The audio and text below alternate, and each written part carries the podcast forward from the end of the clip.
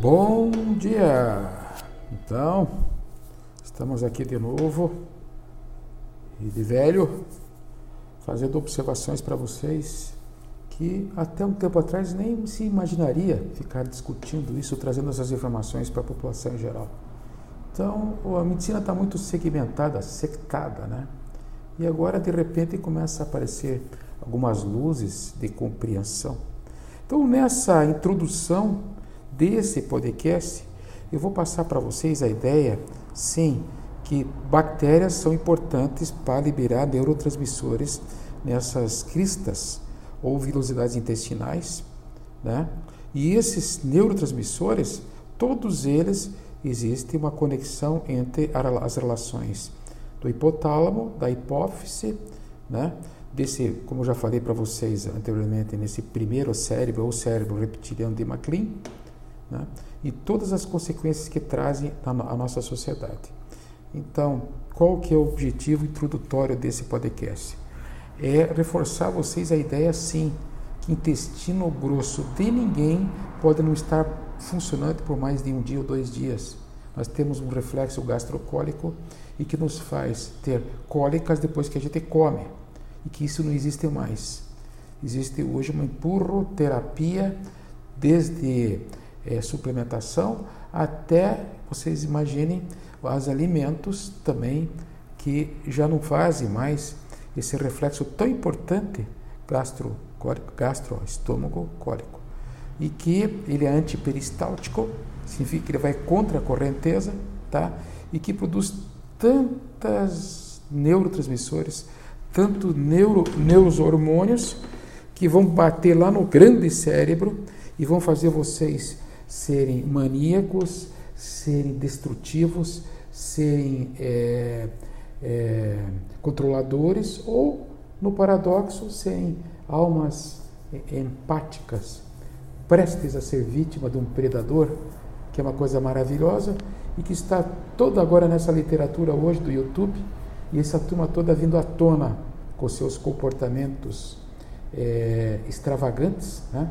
mas sempre não afetivos, não com uma ligação afetiva muito pequena, mas sim como um processo sempre de espelhamento do seu comportamento para poder identificar onde eles vão ter uma relação de troca, nunca, de fazer com que funcionem, funcionem esses chamados é, psicopatas ou psicóticos ou as doenças, é, esquizofrenia, é, enfim, as, as doenças mesmo mentais, né? Que aí você vai muito a fundo, se você assim quiser.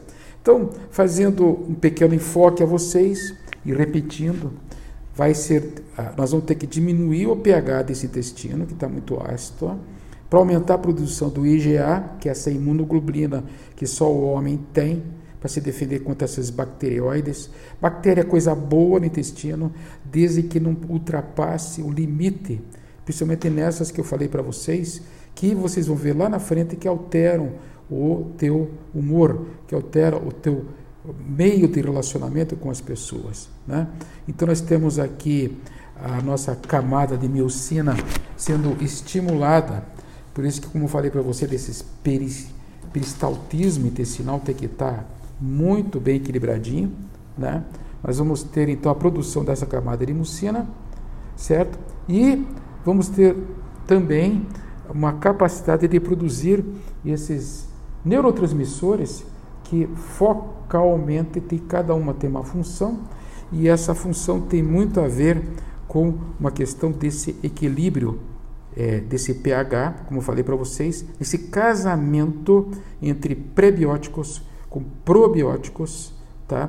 Para lutar contra os efeitos hoje tanto dessas doenças de contaminação, são xenobióticas, são da alimentação, ou mesmo das vacinas ou dos antibióticos que são usados muito repetitivamente, né? Para enfocar justamente matar essas salmonelas, shigella, escherichia coli, etc., que na realidade são normais no nosso intestino, mas quando ele entra em desequilíbrio, vocês acabam fazendo uma infecção. Só para repetir para vocês, essas citocinas inflamatórias vão impedir de fatores antitumorais. Olha que eu estou falando, contra câncer. IL, tá? IL6 e IL19, mas não interessa, o importante é que o estresse e o estresse pós-traumático vai levar a vocês a questões de bipolaridade, de depressão, de esquizofrenia. Então, todos vocês que têm um diagnóstico, e hoje em dia todos já têm um diagnóstico, entendam que isso não é parte ainda do nosso jargão médico, mas vai ser, porque ninguém pode ir contra o que está sendo aprendido na ciência. Se bem que você pode supor que está certo ou está errado, mas isso aqui já é comprovado cientificamente, né? Essa, toda essa questão da glutamina, existem é, alguns outros fatores, como a glutamina, a serotonina e a dopamina, tá? que tem muito a ver com a diminuição de um fator chamado BH4. Tá, e daí? Daí é o seguinte, que deu prisão de ventre, está com calor, muito calor abdominal, vocês aumentam o processo de inflamação e aumentam excessivamente tá, a produção de serotonina e de dopamina, o que acaba trazendo consequências, reflexos na sua irritabilidade ou na sua depressão. Né? Existe também outra informação muito importante que eu acho e que vocês todos já tiveram contato, eu tenho certeza que já tiveram contato com essa realidade do ácido gamamino butírico, não, desculpa, o GABA, né? Então, esse GABA, é, que é o ácido gamamino butírico, o, o o derivado do, do, do, do, do desse produto do chamado dos probióticos, né? ele está relacionado com a população da produção de GABA, tá? ele é, é ele é, um, ele é um ansiolítico, ele, ele, diminui a ansiedade, ele equilibra as relações de trocas metabólicas, otimizando a relação energética, principalmente em pessoas de mais idade. Então nós temos aqui nos lactobacilos bífidos, tá? nós temos e na Escherichia coli. Olha que interessante aqui, gente. Hein? Olha que, que interessante. Essas bactérias elas estão altamente direcionadas à produção do GABA no intestino. E tudo que a gente quer, quando você faz a terapia com GABA, é fazer com que esse cérebro volte a funcionar direitinho. Mas ele é produto da, da, do equilíbrio dos lactobacilos bífidos né, dentro do intestino. A noradrenalina já tem relação com a Escherichia coli. Para quem não sabe, quando vocês têm diarreia ou então infecção urinária, vocês estão lá com a Escherichia coli a mais de 100 mil, no caso da infecção urinária. A serotonina, tá? A serotonina, ela é derivada do metabolismo do streptococo e da Escherichia coli, assim como da cândida também. Aqui eu vou fazer um, um, uma interrupçãozinha, porém, Aí outro dia eu peguei e falei para minha paciente e disse assim, olha, a senhora está aqui no meu examezinho que eu faço aqui no consultório, olha, a senhora está muito desequilibrada.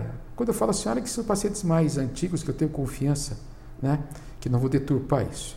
Mas essa paciente foi falar com o seu gastroenterologista e falou, isso é besteira, esse negócio de cândida intestinal. Se está cândida, o cara está com diarreia. Pé, pé, pé, pé, pé. Tá bom. Falei o seguinte, minha senhora, a cândida intestinal se transforma, a cândida vaginal, em microbactérias, tá? que são atividade fúngica cândida. E essas, essa desequilíbrio intestinal vai acabar caindo nas suas articulações. Então, uma das teorias que dizem sobre a artrite reumatoide, que pega 95% da população de mulheres, está é, enfocando essas cândidas intestinais desequilibradas que acontecem na disbiose intestinal. Olha que interessante. Né? Aí vocês têm também a produção de acetilcolina pelos lactobacilos, a produção da serotonina relacionada com os bacilos ceratia, tá?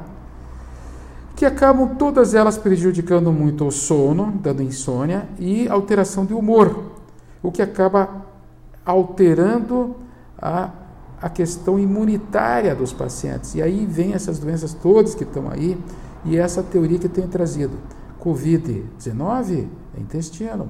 Tem que cuidar da respiração e do intestino. Né?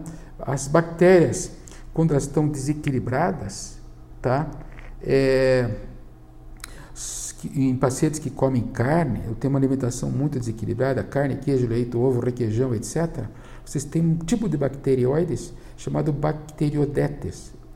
Parece chacretes da época lá do, do chacrinha, mas aqui chama-se Bacteriodetes. Elas são patogênicas, elas entram, se desenvolvem no seu intestino de uma maneira caótica, desequilibrada, tá?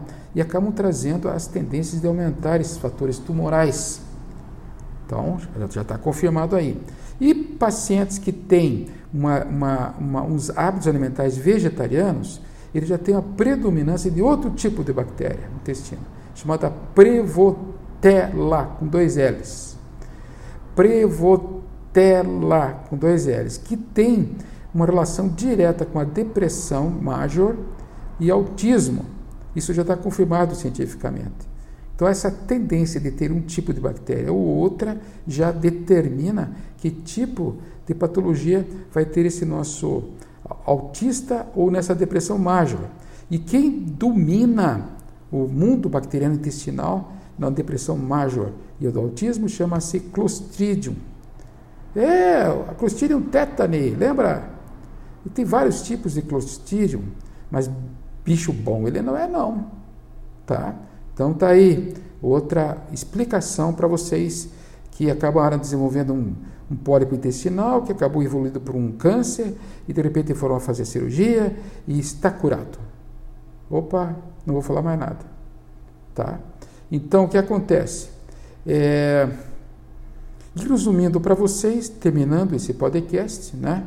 A gente tem que enfocar as doenças, quando fala no intestino, as resiliências psiquiátricas e as doenças do envelhecimento, como sarcopenia, como alteração da glicemia, como a hipertensão arterial, e todas essas doenças advêm disso. Então, muito obrigado por ter tido paciência de me escutar, e a gente vai continuar então, de repente, esses podcasts. Muito obrigado, até o próximo encontro.